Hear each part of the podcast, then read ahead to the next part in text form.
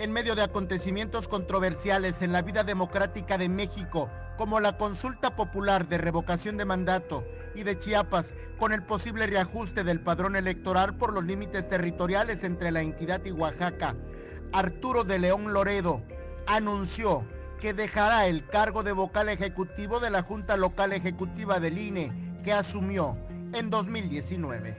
El retiro que hoy de, un servidor del, este, del instituto tiene que ver con proyectos personales, con proyectos familiares, no, tiene, no es un cambio de adscripción, es mi conclusión además como servidor público en el Instituto Nacional Electoral.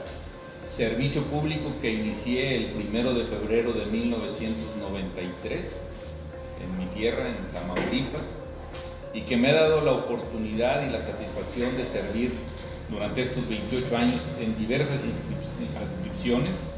La consulta popular de revocación de mandato fue una iniciativa propuesta por el presidente de México, Andrés Manuel López Obrador. Hasta el momento, se prevé se realice el domingo 27 de marzo de 2022. Por otra parte, tras el fallo que emitió la Suprema Corte de Justicia de la Nación a favor de Oaxaca en la disputa de límites con Chiapas, de León Loredo anticipó una alteración en las demarcaciones electorales del Estado. De manera particular en el registro de electores, porque eh, tiene que ver con la delimitación geográfica del eh, Estado para efectos electorales.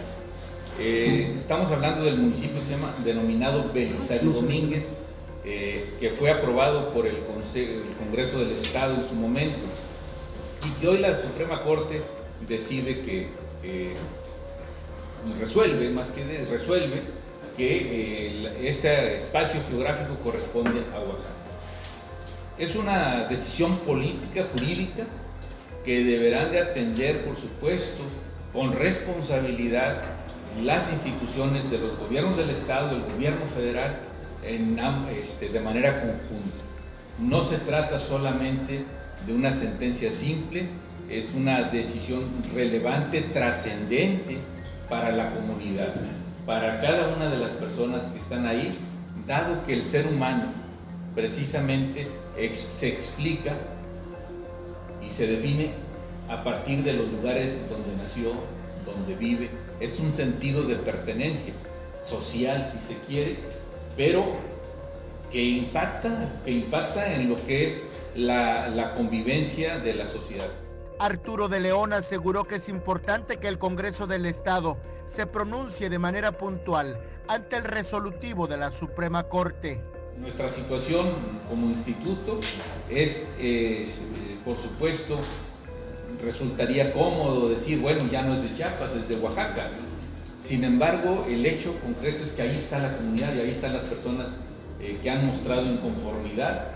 Y bueno, nosotros esperaremos, o la institución esperará, a que el Congreso del Estado se pronuncie de manera puntual sobre este caso. En tanto, los límites se terminen de ajustar y se hagan las notificaciones pertinentes, las credenciales para votar de los pobladores de la región seguirán vigentes.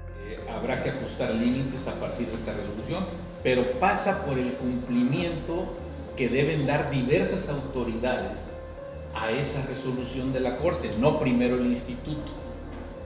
O sea, esa resolución se le tiene que notificar al Ejecutivo del Estado, al Legislativo, y ellos actuar en consecuencia de esa resolución y hasta entonces, a partir del decreto que corresponde aquí en la entidad, el instituto tomará las decisiones que corresponden.